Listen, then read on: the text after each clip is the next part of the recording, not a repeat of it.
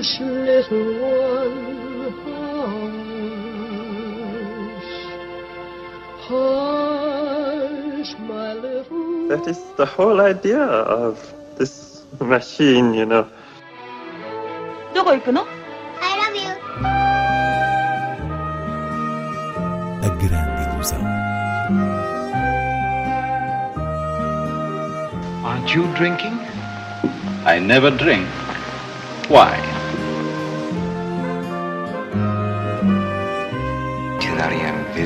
Hiroshima. J'ai tout vu. Tout.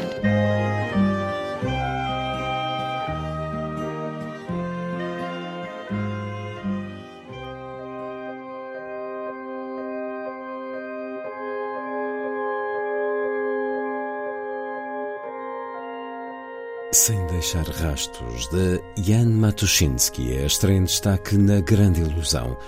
Inês Lourenço, um filme polaco com uma história verídica de violência policial na Varsóvia de 1983. É a primeira longa-metragem de Jan Matuszynski a estrear-se nas nossas salas e penso que é um facto a referir, já que o seu primeiro filme, The Last Family, foi o vencedor da edição de 2016 do Lefest e acabou por não ter distribuição comercial. Então, sem deixar rastros, a sua segunda longa, que também esteve em competição no Lefest o ano passado e antes em Veneza, de certa maneira serve como apresentação do trabalho deste realizador polaco que aqui retrata o caso verídico de um jovem agredido fatalmente uh, numa esquadra de Varsóvia em 1983, apenas com um amigo como testemunha e cuja morte fez mover todo um processo de encobrimento ao mais alto nível do então governo comunista polaco. O jovem em causa tinha 18 anos, era filho de uma poetisa, Bárbara Sadowska, uma voz crítica do governo que conhecia muito bem os seus direitos e por isso, na tarde em que o jovem foi abordado na rua com o amigo, ele próprio, sabendo que nada o obrigava a mostrar o documento de identidade, recusou-se a fazê-lo e foram os dois levados para a esquadra onde teve lugar o episódio que assombra todo o filme, a agressão dos polícias que resultou na morte de um deles. A propósito, vale a pena esclarecer que o título Sem Deixar Rastros tem que ver precisamente com essa cena em que um polícia manda os outros pontapeá-lo na barriga em vez das costas, por ser a forma de não deixar marcas visíveis no corpo. Ora, o resto do filme assenta na memória violenta deste início e vai mostrando com paciente rigor como se gerou todo um mecanismo interno para desacreditar uh, o testemunho do amigo da vítima. E é curioso perceber que hum, este cinema meticuloso de afinada inteligência dramática tem muito que ver com o facto de ser baseado numa reportagem, ou seja, há um compromisso com a verdade que é, uh, que é comovente da forma menos sentimental possível. É como um grito abafado. Oni próbują ukręcić sprawę. To jest, to jest wszystko kłamstwo. To dzięki wam się ta rodzina zaczęła sypać. To teraz trzeba to dokończyć. Syn został pobity. Sprawiedliwość będzie tylko jeśli przeżyjesz. Nie można się dogadać? Żyć normalnie? Chodzi o to, żebyś kogoś nie skrzywdził tymi swoimi zeznaniami. Głupio, żeście to towarzysze rozegrali. Sami żeście tego chłopaka stworzyli. To sami sobie teraz z tym radźcie.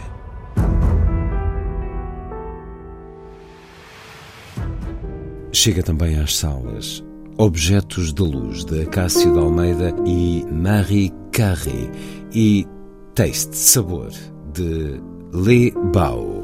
Objetos de Luz fez o encerramento do DOC Lisboa no último fim de semana e é um filme ensaio que tem como ponto de partida uma reflexão sobre a luz no sentido puro da matéria cinematográfica, ao mesmo tempo servindo de testemunho da carreira eh, valiosíssima de Acácio de Almeida, que é um dos mais importantes diretores de fotografia do cinema português ou do cinema feito em Portugal, tendo trabalhado com vários realizadores, Manuel de Oliveira, João César Monteiro, António Reis e Margarida Cordeiro, Alain Taner, Paulo Rocha, Teresa Verde, por aí fora. Alguns momentos e imagens dessas colaborações são inclusive parte deste cândido filme. Diria que Objetos de Luz é, é uma íntima carta de amor ao cinema através do seu elemento primordial e que no discurso filosófico inscreve também algo da memória desta hum, cinematografia portuguesa. No fundo, o que somos nós em relação à luz? Qual é o elo que nos liga a ela?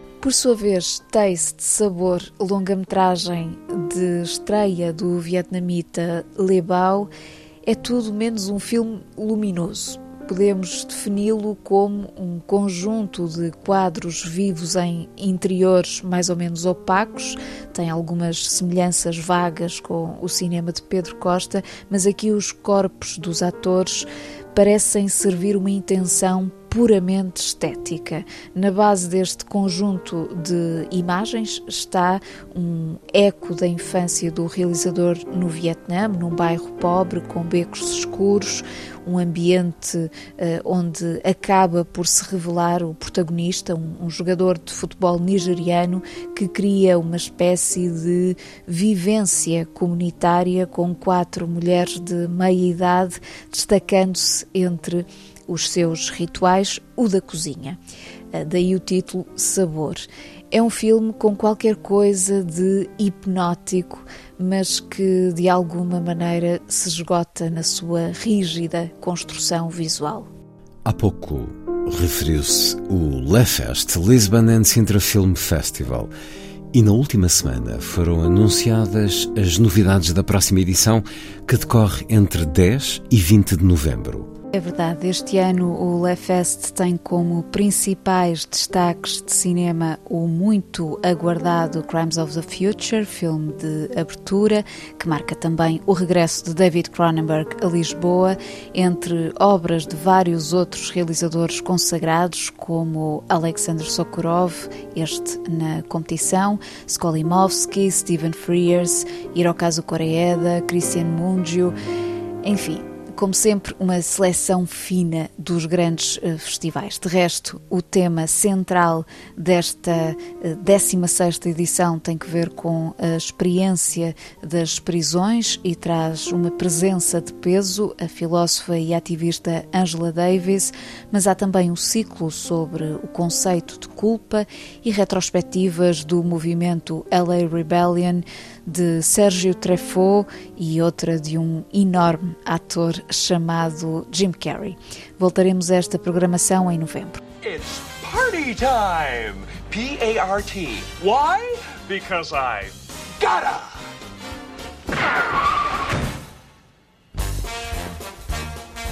A terminar, sugestão do ciclo Marilyn de Novo, Marilyn Sempre Nova, na Cinemateca. Este ciclo foi motivado pela estreia Netflix do filme Blonde de Andrew Dominic com Ana de Armas, um biopic que hum, atravessa os capítulos da vida de Marilyn Monroe como uma tragédia pornográfica da sua imagem. Penso que é mesmo um dos piores filmes uh, do ano.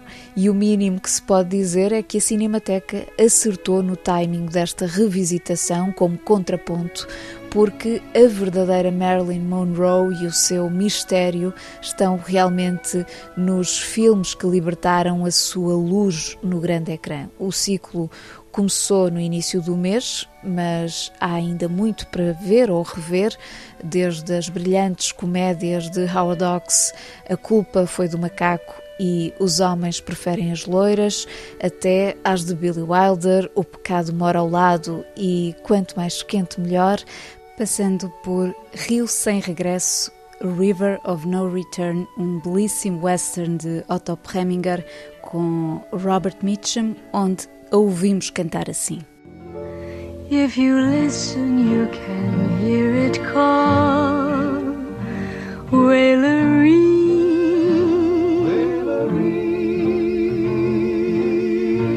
There is a river called the River of No Return.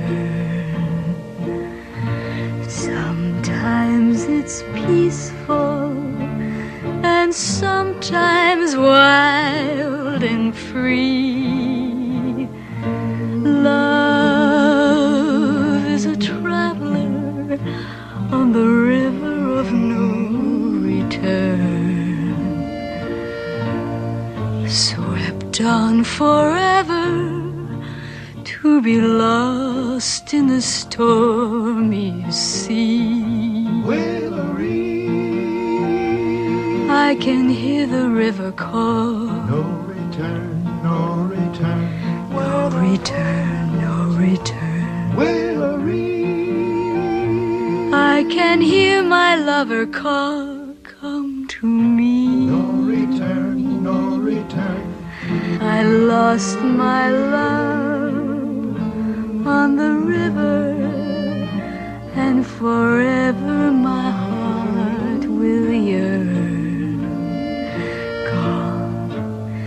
gone forever down the river of no return. Wailery, Wailery.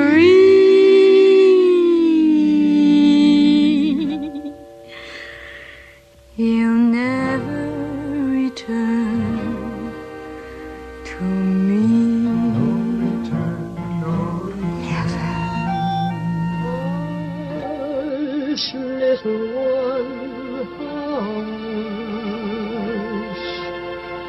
Hush, my little That is the whole idea of this machine, you know.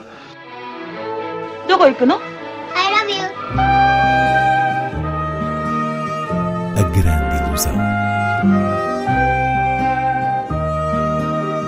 Aren't you drinking? I never drink. Why?